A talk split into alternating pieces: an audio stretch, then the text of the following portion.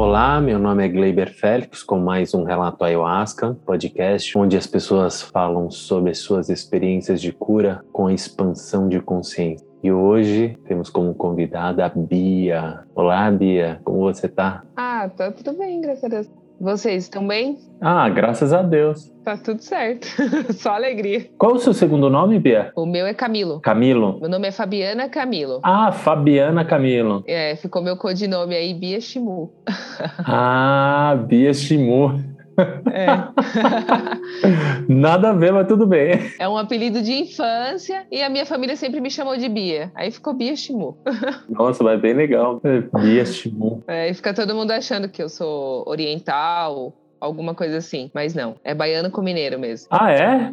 É, muita gente acha, porque eu tenho o olho puxado, né? E o meu apelido é Shimu, acham que eu, que eu tenho alguma descendência, mas não. Ah, mas o negócio aqui é, é bem simples. É aquela pergunta básica de como você foi parar na ayahuasca, o que, que você estava buscando. Então, conta um pouco da sua, sua história antes, as experiências que você teve na expansão de consciência, como isso foi mudando na tua vida, né? É bem simples. Conta Conta pra gente como é que foi, Bia. Pra ser sincera, eu todo mundo fala assim: "Ah, alguém, alguém me contou e me convidou e eu fui e tive uma experiência". No nosso caso, no meu, foi completamente diferente, porque eu não tinha a mínima ideia do que era ayahuasca. Já tinha ouvido falar porque um, um parente tinha feito um tratamento para se livrar das drogas, um tratamento com ayahuasca, mas nunca tinha me aprofundado para entender o que era. Eu casei no final do ano de 2018 e uma das madrinhas ela com o companheiro dela, eles serviam medicina. Só que até então eu não tinha a mínima ideia. A gente, ela era, ela era, trabalhava pra gente como modelo na época, e ela sempre quando a gente se encontrava, ela falava: "Ai, tomei o chá, foi bom". Mas assim, eu nunca me aprofundei, não tinha muito interesse em saber do que que ela estava falando assim, não, nunca foi a fundo. E aí ela foi madrinha do nosso casamento e as madrinhas se juntaram para dar um, um presente e ela ficou de fora desse grupo e aí ela falou assim: Ah, como eu fiquei de fora, eu posso dar o meu presente separado? Eu falei: Ah, não se preocupa com isso. Ela falou assim: é que eu queria dar o chá para vocês antes do casamento. Aí eu peguei e falei: Bom, vamos tentar. Enfim, não rolou antes do casamento, mas o casamento foi em dezembro, ela ia embora em abril. Quando foi em março, ela me mandou uma mensagem falando que era a última vez que eles serviriam o chá aqui no Brasil, que em seguida eles iam se mudar para a Itália. E eu falei: "Bom, eu vou para me despedir de você". Foi no interior. As recomendações era levar um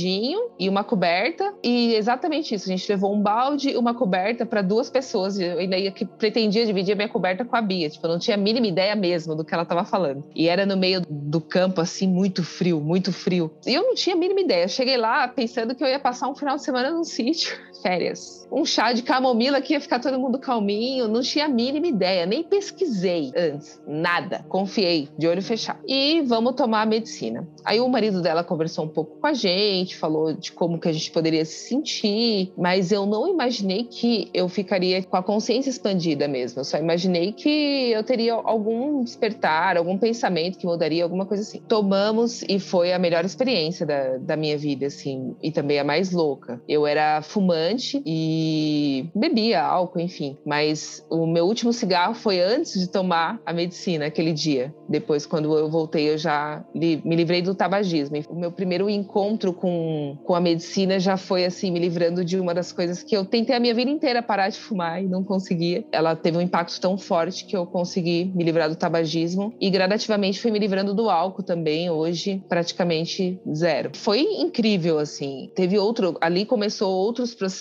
porque a gente não, não poderia mais consagrar com essa nossa amiga e a gente teria que procurar um, um novo espaço. E aí a gente encontrou um novo espaço que a gente se sentiu um pouco mais seguro e demos continuidade, continuamos tomando. E aí veio outros processos. Por exemplo, a gente parou de comer carne, vários outros processos que, que, eu, que eu devo à consciência com a medicina. Teve um, um papel muito fundamental na minha vida como pessoa. Eu sou casada com a Bia e sou mãe dos filhos dela também. E isso também é, melhorou muito a nossa relação, a minha relação como pessoa, como profissional. Acho que só agregou. E fora as curas físicas mesmo, que isso eu sinto cada vez que tomo. Hoje a gente está fazendo um pouco mais o, contra, o, caminho contrário. No começo, acho que a busca, assim, a gente acaba ficando tão ansioso e a gente toma com mais frequência. Hoje me considero assim, largando aos poucos, deixando mais espaçados as vezes que eu consagro e consagrando com muito mais consciência, porque a, a medicina me, me trouxe esse caminho de volta. Então eu não consagro mais com tanta frequência, mas é, às vezes que vou até o chá já consigo atingir um outro grau de consciência.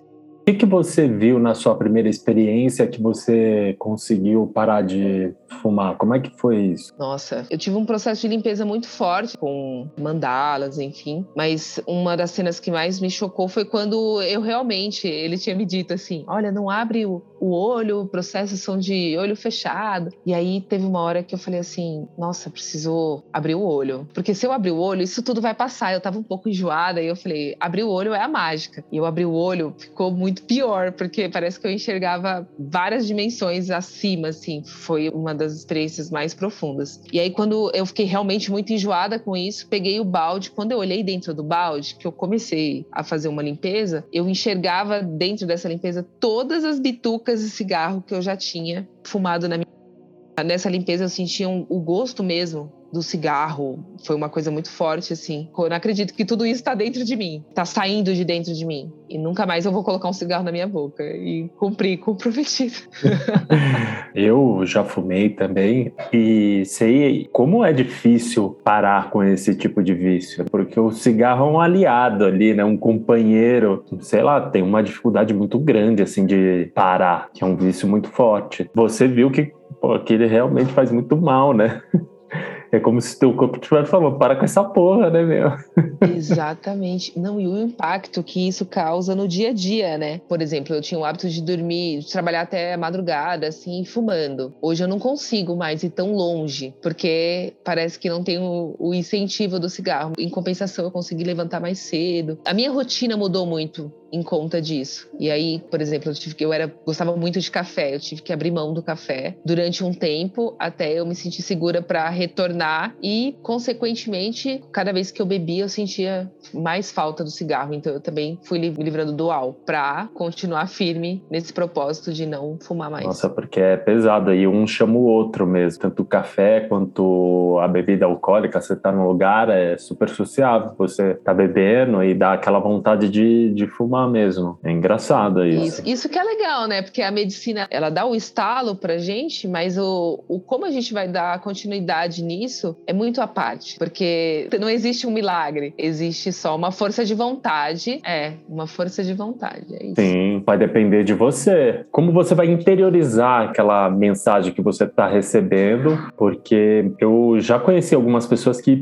pararam de fumar, mas depois de um tempo acabaram voltando. É, no meu caso já tem três anos, eu espero que não. É, não, mas é verdade, você já tá um tempo assim. A gente percebe muito na hora que a pessoa fala com muita firmeza. Né? Essa firmeza que traz uma garantia de você não dar um passo, de estar tá cometendo mesmo erro. Sim, é, a gente tem que ficar muito atento aos gatilhos também, né? A gente também tem o rapé, que também é tabaco na medicina, né? É, tem esse componente, e entre outras medicinas. Então, esses são gatilhos. Então, a gente tem que estar sempre consciente do consumo de tudo isso, de toda essa informação. Se apegar mesmo à informação e não se apegar à substância, né? Porque senão é, realmente é um ponto fraco, né? Sim, aí acaba saindo de vício e entrando em outro tipo de vício. Exatamente. Mas você estava falando que trabalha com fotografia Isso. e você fala que teve uma mudança muito grande em termos de trabalho para você também. Ela acabou te auxiliando nessa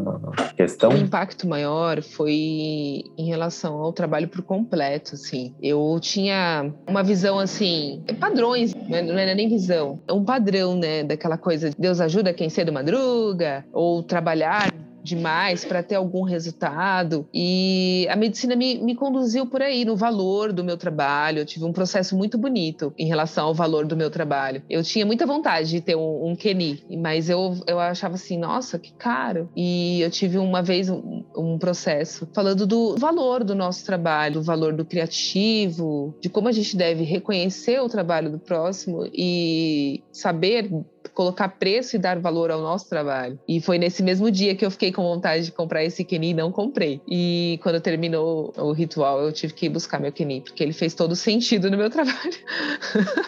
Aí ele ficou como meu amuleto, me lembrando de, desse passo que eu percorri. E eu, eu passei a ter mais segurança para precificar o meu trabalho depois disso. E, num geral, hoje eu, eu tenho um trabalho muito mais consciente consciente do, de liberar o meu espaço, de ter um tempo para mim, de ter um tempo para realizar um bom trabalho também. Então, eu fiquei muito mais consciente de que não é só trabalho. E a, a medicina que me trouxe essa consciência. É um trabalho de observação, né? É, no meu caso, não é não tem muito a ver assim com natureza, é um pouco mais corporativa, porque eu, eu trabalho com moda, trabalho com lojas. Então tem aquele fluxo, né, de horário para entrar, horário para sair, por mais que a gente trabalhe por conta, a gente tem que seguir uma bolha que já está pronta. Eu fui colocando mais identidade em cima disso e fui mudando também os meus clientes, que os clientes mais conectados com tecidos naturais, com mais leveza, começaram a me procurar. Eu fui começando a me conectar com essas pessoas também. Então eu senti que mudou bastante também a maneira que as pessoas enxergavam o meu trabalho e a maneira que eu estava colocando a minha identidade no trabalho. Ah, mas isso é super importante. Você criando um, um direcionamento onde você trabalhe com pessoas que têm ideais parecidos até. Sim, exatamente. Foi mais ou menos o que aconteceu. A minha ideia em relação a, a isso é realmente trazer esse público mais conectado com uma mudança em si, no mundo, enfim. É uma, uma mudança global que está acontecendo de, de, você fazer produtos mais naturais, sem estar tá danificando tanto o ecossistema que a gente vive. Verdade. É, mano. Verdade. Mas bem bacana. Exato. E mais, conta mais. Como é que foi no seu relacionamento? Como era antes, como ficou depois? Até com outras pessoas, assim, né? Sim, é muito impacto, né? Porque são todos os véus, né? A ayahuasca, ela tira todos os véus da nossa frente. E muita coisa que a gente acha que tá tudo certo, a gente passa a ver, não, é melhor mexer aqui, mexer ali, tá, não, não tá certo. E a gente muda tudo de lugar. Eu falo que a ayahuasca me virou do avesso e ela ainda não desvirou. E eu não sei quando que ela vai desvirar, sabe? Porque é total transformação, não só com ela, mas com a lição de casa, que é o, o mais importante. E tá sendo uma loucura, tá? Literalmente, eu ainda estou dentro de um dos processos mais difíceis da medicina, porque eu tive um impacto com isso, né? Eu parei de fumar, a minha rotina mudou, eu parei de consumir carne e mudou muita coisa. Mudei de casa também. Num desses impactos, eu comecei a perder massa muscular e isso teve um impacto muito forte, psicológico mesmo, em mim, de me enxergar numa nova imagem. Então hoje eu tô 10 quilos mais magra, então tentando me reconhecer, tentando me encontrar de novo. E a medicina é fundamental para esse processo, assim. Nossa, 10 quilos mais magra? 10 quilos. Quando você me conheceu, eu pesava 10 quilos a mais. Parece que não, não é muito, né? Porque acho que pelas roupas que eu vi isso, talvez, não dei para perceber tanto. Mas foi bastante. Ah, mas é bom. Até o, o corpo ele acaba ficando mais leve. Sim, fisicamente, visualmente, eu até acho melhor. Mas realmente, quando a gente tem algum impacto brusco assim no físico, ele realmente demora a você se conectar novamente com isso. Qualquer mudança que seja muito, muito drástica, assim, e principalmente física, tem um impacto. Eu senti bem isso. Quando a gente tem essa expansão de, de consciência, você acaba ter uma percepção maior do corpo, das coisas que te nutrem mais, das coisas que não te nutrem, da, das coisas que te fazem mal. Ela te dá a escolha. Quem escolhe se vai ficar consumindo algo inapropriado é você ela só abre o caminho, fala, ó, oh, tá acontecendo isso. Agora a escolha é tua, irmão. Você que tem que fazer. Tá fazendo mal na tua vida, em outras partes, mas é você que tem que tomar essa decisão. E muitas vezes é difícil. É verdade. Sempre. Eu acho que sempre tem que encontrar o meio do caminho, né? Uma mudança muito drástica, assim porque o impacto também vem com muita força e acaba que a gente não está preparado para tudo isso que está acontecendo, né? A gente ainda está se preparando. Então, eu tô aqui para dizer, né? Porque eu perdi muito, muita massa e é difícil porque é um, o peso de uma escolha minha também, né? E às vezes assim, o perder muita massa pode ser bom para quem está querendo emagrecer, mas e quando você não para de perder? Quando a balança não para de abaixar? Aí você chega em um ponto muito difícil, porque é onde você fala e agora, como é que eu faço para ganhar? Como é que eu faço para correr atrás do peso de volta. Então foi nisso que eu cheguei. Foi, foi esse impasse que eu cheguei, da balança não parar de abaixar e eu continuar correndo atrás desse prejuízo. Então a gente tem que realmente tentar equilibrar isso de todos esses alimentos que a gente consome. E a sua relação com as pessoas? O que que você percebeu em você mesmo que mudou muito em relação ao convívio com outras pessoas? Poxa, é muito muito expansivo falar disso, porque são vários relacionamentos, N relacionamentos, relacionamento com família, relacionamento cônjuge, relacionamento profissional. Existe o impacto, o primeiro impacto, porque quando a gente consagra assim as primeiras vezes, eu me sentia tipo perdida, porque parecia que eu não tinha mais com quem conversar que ninguém estava falando mais a minha língua. Parecia que eu estava realmente procurando a minha turma. Como eu parei de fumar, muita gente do meu convívio começou a se interessar, né? Não, eu também estou interessada em parar de fumar. Mas não foi nessa intenção que eu fui. Que bom, né, que isso aconteceu. Não fui preparada para isso. Eu fui com uma carteira de cigarro fechada pro ritual. Não imaginei que isso pudesse acontecer. Mas que bom que aconteceu. E muita gente começou a falar: não, eu vou também porque eu também quero parar. Isso foi a minha irmã, a minha mãe, que também é fumante. Todo mundo começou a frequentar frequentar também. E aí foi ótimo, porque aí eu consegui trazer a minha turma para participar das cerimônias comigo e também participar desse processo. É isso que eu falo de encontrar o meio do caminho, né? Não é a verdade absoluta esse caminho, é só um dos caminhos. Mas às vezes a gente também se torna arrogante, né, por achar que é a única alternativa porque te favoreceu, porque te fez bem. Então é sempre bom encontrar o equilíbrio. E foi isso que aconteceu no começo. Foi, foi mais isso de equilíbrio, eu fui refazendo as amizades, refazendo todas as minhas relações. É, hoje eu me encontro em construção, em construção de tudo isso, porque como eu tomei um ano foi o tempo e já veio a pandemia. Então tem três anos que eu tô tomando. É pouco. Metade disso foi a pandemia. Então, metade disso eu fiquei reclusa encontrando o relacionamento ideal com a pessoa que sou eu. Então, foi um pouco mais profundo, vamos dizer assim. É, o meu relacionamento, acho que o, o, mais difícil foi o relacionamento comigo mesmo que eu tive que encontrar aí nesse meio tempo. Não foi um tempo assim de, ai, ah, vou exercer tudo isso com os meus relacionamentos, porque foi pouquíssimo. No começo teve esse impacto aí, da gente começar a convidar os amigos, querer que todo mundo tome, e muita gente foi conhecer com a gente, alguns continuam, outros buscaram outros caminhos, e já veio a lição de casa mesmo, que foi a pandemia.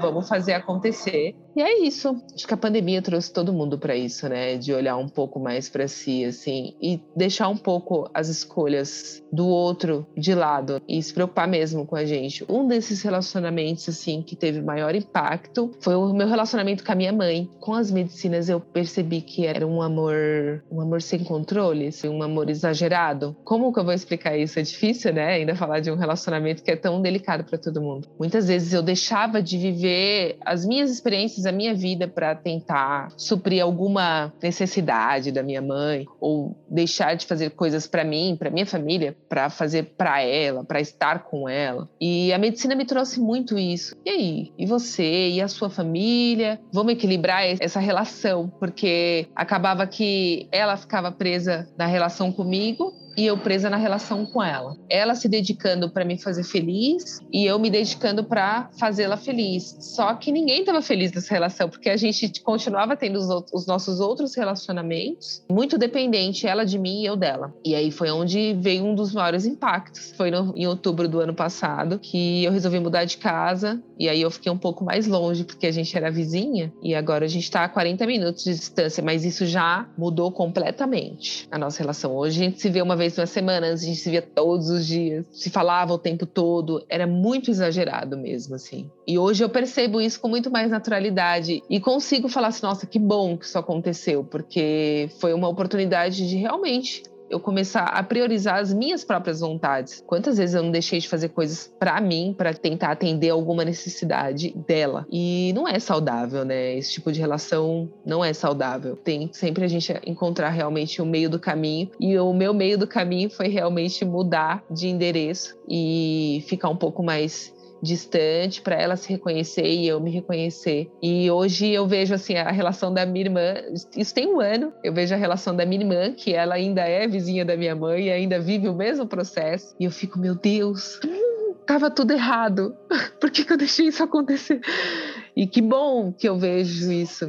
É, mas é um apego que a gente tem. Sim, e é muito difícil. O amor é uma libertação, não tem apego. Quando a gente fica com muito apego com alguma coisa, aí já é uma possessão, já é uma face do nosso ego. O amor ele é mais tranquilo, ele é libertador, não tem nada desse apego com pessoas. Até no plano espiritual, assim, dizem que quando você também tem muito apego ao amor, é muito difícil de você conseguir fazer o desencarne mesmo e voltar para casa, né, espiritualmente falando, porque você tem tanto apego a alguma pessoa que isso faz mal para você. Aí você não consegue voltar. Então esse equilíbrio do amor, ele é muito importante. A gente não sabe ainda o que é o verdadeiro amor, né? Essa essência amorosa. Exatamente. Uma dessas pessoas era eu mesma. Mas realmente, por mais que eu tentasse ser presente na minha casa, estar sempre com as pessoas, eu não estava dedicada, porque eu estava atendendo às necessidades. Eu me sentia um médico de plantão, esperando o chamado. Era para qualquer coisa. E nisso eu não me entregava. Poxa, não vou viajar, não vou fazer isso, porque né, se ela precisa de mim, ela não sabe mexer bem na tecnologia, se confunde, precisa da minha ajuda. E eu comecei a ver o quanto que eu estava dificultando esse processo também. Porque é muito cômodo quando você tem alguém que faz para você as coisas. É cômodo. E aí eu comecei a pensar em mudar, e aí eu comecei também esse processo de vamos aprender a entrar no banco, vamos aprender a fazer isso. E hoje ela é muito mais independente, que eu pude ajudar hoje quando eu posso servir em alguma coisa, se me pede alguma coisa, eu estou à disposição. Minha mãe é minha melhor amiga, é meu amor, mas é uma relação saudável. Tanto ela ela com ela e eu comigo. E fez muito bem para nossa relação, porque a gente sempre se deu muito bem, então não, não tinha essa coisa assim, ah, enquanto as pessoas falam assim, ah, mas agora é bom que vocês vão brigar menos. A gente não brigava, a gente não tinha, não, nunca teve essa relação de briga ou excessos. O excesso era só de amor. Então ela ainda faz muitas questões assim, tipo, ela faz questão de cuidar das minhas roupas, mesmo eu não morando na casa dela desde os meus 19 anos. Ela ainda faz questão de cuidar das minhas roupas, coisas assim. E tá tudo bem, tá tudo certo ela é mãe também, eu também sou mãe, eu também gosto de me dedicar, de dedicar um tempo. A gente tem que encontrar mesmo o meio do caminho em todas as relações, porque não é só uma relação. E essa relação pode influenciar toda uma atmosfera. Ainda além de dividir, a gente tem que realmente os dois executar as coisas, porque realmente, tipo, no meu caso e do da Bia, que acabou que eu fico com os assuntos burocráticos, financeiros. A gente se dividiu assim. E ela cuida dos assuntos da casa. E, poxa, se às vezes, assim, lógico que eu vou fazendo também, ela também, quando precisa, resolve. Mas tem coisa que, por exemplo, só, só eu dirijo. Ela tem carta, ela dirige. Quando precisa, ela pega o carro. Mas, tipo, às vezes eu também não tô afim de dirigir. Eu quero só ficar do lado mexendo no celular. E, e é muito difícil a gente colocar isso, porque às vezes gente deixa de aprender algumas coisas. Por exemplo, às vezes eu vou fazer alguma coisa na cozinha e eu me bato. Ai, aonde tá o espremedor de batata? Que eu não tô achando. Então, é isso. A gente, os dois têm que estar sincrônicos na mesma caminhada para tudo dar certo, né? Inclusive no nosso relacionamento é nesse ponto que a gente tem colocado assim de, de consciência, de até que ponto eu posso depender dela para alguma coisa e até que ponto ela pode depender de mim para alguma coisa, de como a gente deve se dividir isso. Isso tá, você falar foi engraçado porque isso é um assunto muito presente para gente aqui de como a gente está tentando se reorganizar, porque a gente está 11 anos juntas, a gente não é mais a mesma pessoa, a gente está se apaixonando por uma outra versão de nós mesmos, né? A única coisa que a gente resta é tentar sincronizar onde a gente vê que existe um problema, que alguém está sobrecarregado, né? Então a gente está justamente nesse processo. Aí quando você falou, eu achei curioso. Falei, nossa, casou. Casou com o meu, com o meu processo de relacionamento hoje. A gente pode ficar com várias pessoas e com cada pessoa que você tá, você vai aprendendo algo. Algumas pessoas não aprendem, né? Mas tudo bem.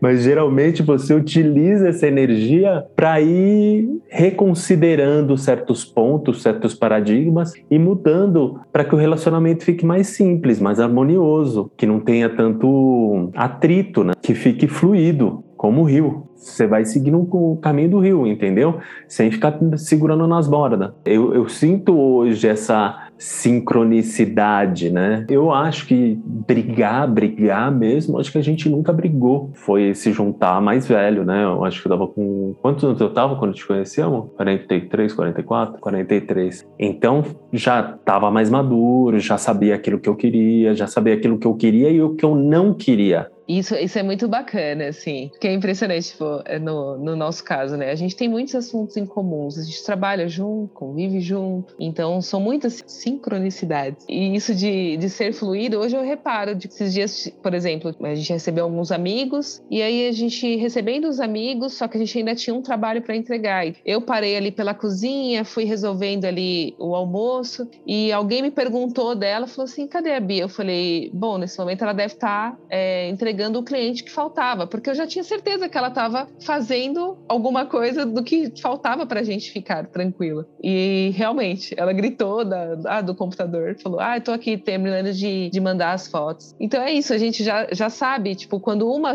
passa ou vai na frente fazer alguma coisa, a gente já sabe o que a outra deve fazer para no final dar certo todo mundo ficar tranquilo, descansar. E isso dentro de todas as nossas, a nossa, a nossa vida, né? Casa, filhos, trabalho cachorro, é, cerimônia, tudo.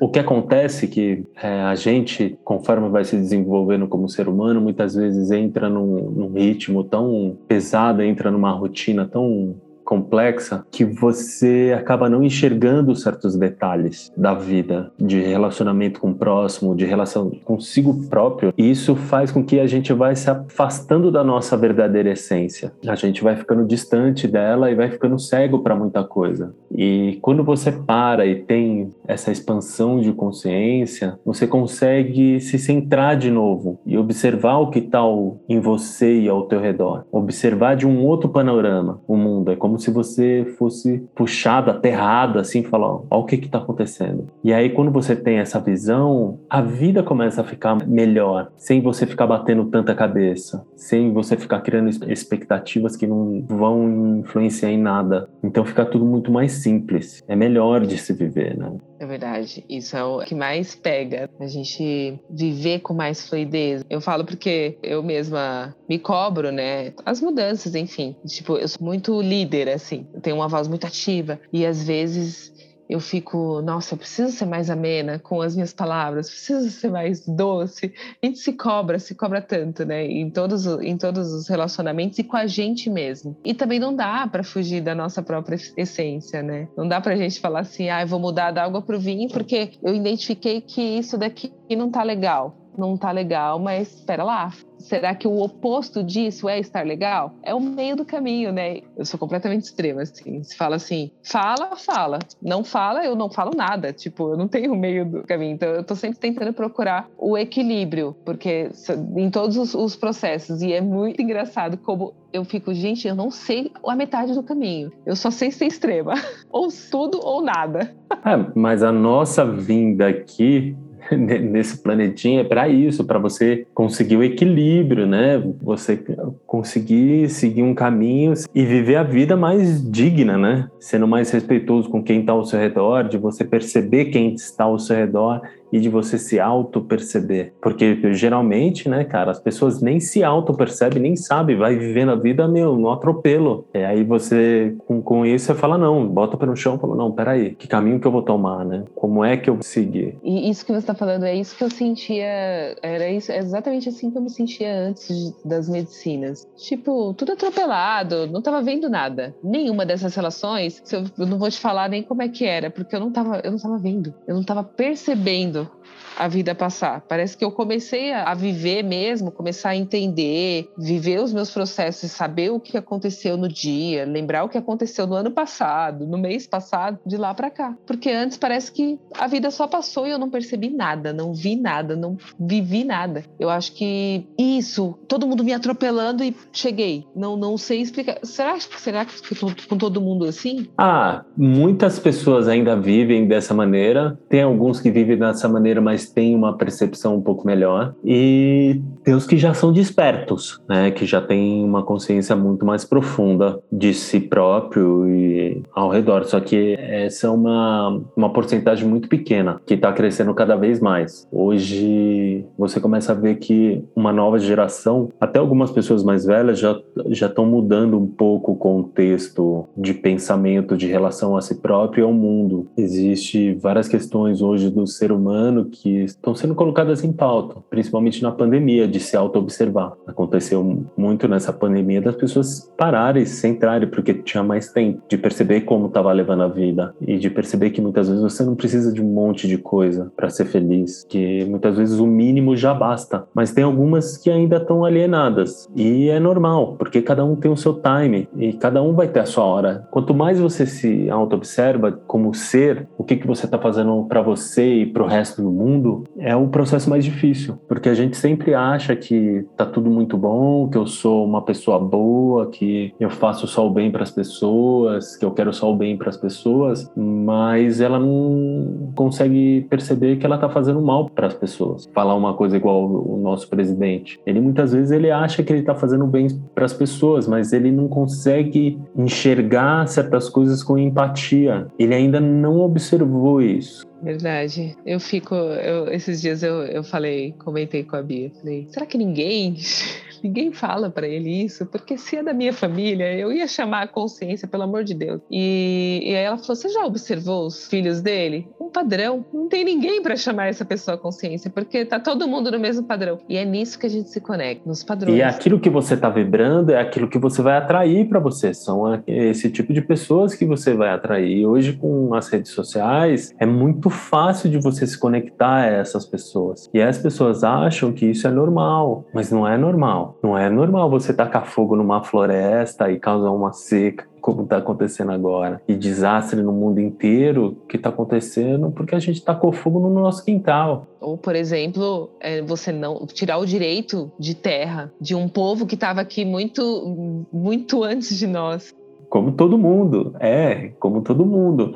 Só que você não acreditar mais em ciência, não acreditar em mais nada e acreditar só na sua verdade, isso é um problema muito sério. É quando se torna um egocentrismo muito grande. É quando o teu ego tá te dominando. Não é você que está dominando ele. E o intuito da expansão da consciência é esse: é você ter o domínio do teu ego e não ele te dominar. Quando o ego ele domina, aí é um problema muito sério, porque você faz aquilo que você desejar sem pensar em consequência alguma. Então, eu tô com vontade de fazer sexo, eu vou lá e estupro aquela pessoa. Ah, eu tô querendo andar com um carro muito bom, eu vou lá e roubo um carro de uma pessoa. Porque aí é o ego que te está dominando, não você dominando o ego, porque você não está vendo consequência nenhuma no ato que você faz. Aí você entra no parâmetro animal. É você sair desse instinto homo animal, você tem a consciência, só que ainda você não consegue utilizar a consciência. Então o negócio é você saber utilizar essa consciência, saber esse domínio do ego, tudo. Então é um processo, cada um tem o seu time. Bom seria se alguém tivesse a oportunidade de falar isso para ele.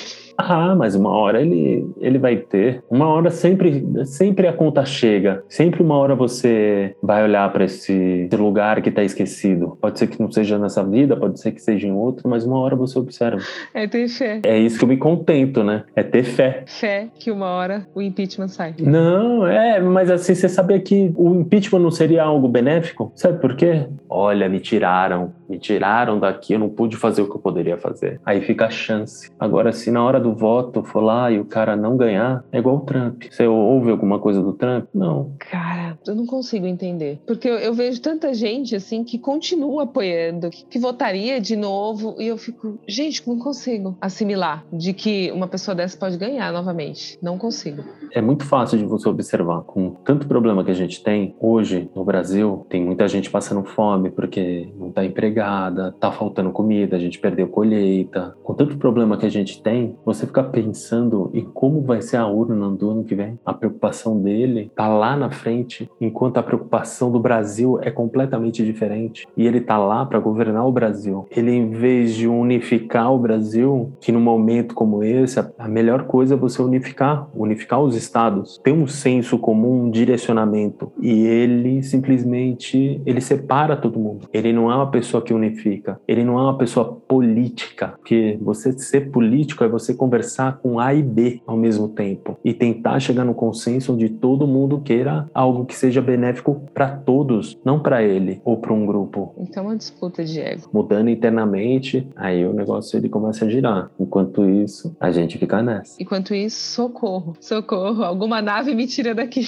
Mas é bom, pô. Você já teve um, um, uma mudança assim de observação, de se auto-observar. Esse já é um maior começo. Sim, acho que todo mundo está nesse processo. Tudo é uma caixa, né? E a gente sai de uma para entrar em outra. Os caminhos são caixas mesmo. A gente acaba seguindo um padrão para tentar se encaixar mesmo, né? Embora isso seja ruim, isso também é uma, uma maneira de sobrevivência, né? Então a gente não tem opção. É onde a gente acaba caindo no ego, né? De achar que realmente o nosso caminho é único e absoluto. E aí a gente cai em outra caixa, sai em outra caixa, que cai em outra caixa, enfim. A gente tá sempre perdido, sem entender em, que, em qual caixa se encaixar. Eu acho que um, um, dos processos mais divertidos tem sido isso, assim, de tentar não se encaixar em nada mesmo, de tentar não se rotular, de viver mais leve. Ah, essa coisa de como carne, não como carne, você é isso ou é aquilo, você gosta disso ou gosta daquilo. Você tem que estar tá sempre escolhendo um lado, escolhendo, ai, mas qual que é a sua religião, qual que é o. Enfim, a gente é sempre um rótulo. E isso é uma das coisas que eu tô tentando completamente desapegar, assim, de ter que explicar alguma coisa ou falar alguma coisa até para mim mesma, de dar nome às coisas. As coisas são como tem que ser e como elas estão hoje. Hoje eu estou assim, mas amanhã é outra ideia. É, mas ainda a gente vive numa era muito. que tá mudando, por incrível que pareça, isso daí tá mudando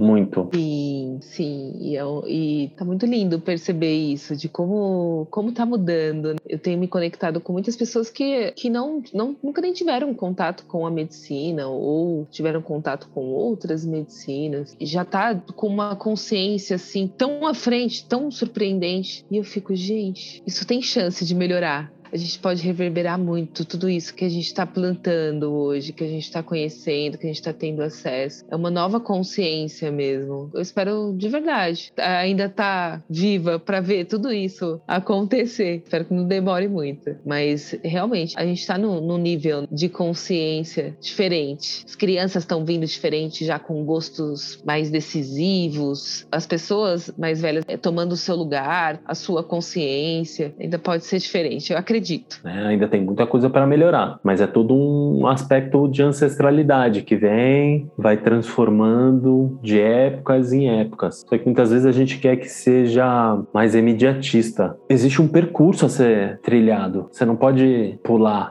certas etapas. Tem que acontecer certas coisas para que essa relevância mentalmente ela seja firmada e toda vez transmutada. E só assim o ser humano ele vai evoluindo, né? Porque a gente pensa que a gente está num processo que é de autodestruição, mas é um processo ainda de transformação desses paradigmas. Muitas vezes a gente chega no limite, mas na hora que tá chegando ali no limite, fala não, peraí, vamos mudar. Verdade. É muita coisa, né, Gleba? E me diz uma uma coisa, qual foi a pior peia que você já teve com a ayahuasca? O que, que aconteceu de mais traumático para você? Nossa, eu acho que a primeira, a primeira vez que eu tomei foi a, foi a pior peia, assim, de tudo, visualmente e fisicamente. Eu tive muito medo, porque, como eu te falei, eu não sabia o que estava acontecendo, não tinha ideia de que ia ter aquel, aqueles efeitos no meu corpo, não tinha ideia nenhuma. Então, tipo, eu tinha muito, tive muito medo de tudo que eu tava vendo, vi muito sapo, muita coisa, me vi num umbral e no céu ao mesmo tempo. Foi bem chocante. E eu fiquei com muito medo, muito medo, muito medo, muito medo. E acho que eu fui entender mesmo tudo que tinha acontecido uns dois dias depois. E aí me veio aquela curiosidade, assim, de saber, nossa, se ver tudo isso é possível deve ser possível ver mais coisa. Então eu vou voltar para tentar entender isso melhor. Mas foi bem traumático. Eu não sei se alguém tivesse tido essa primeira experiência, como eu tive assim,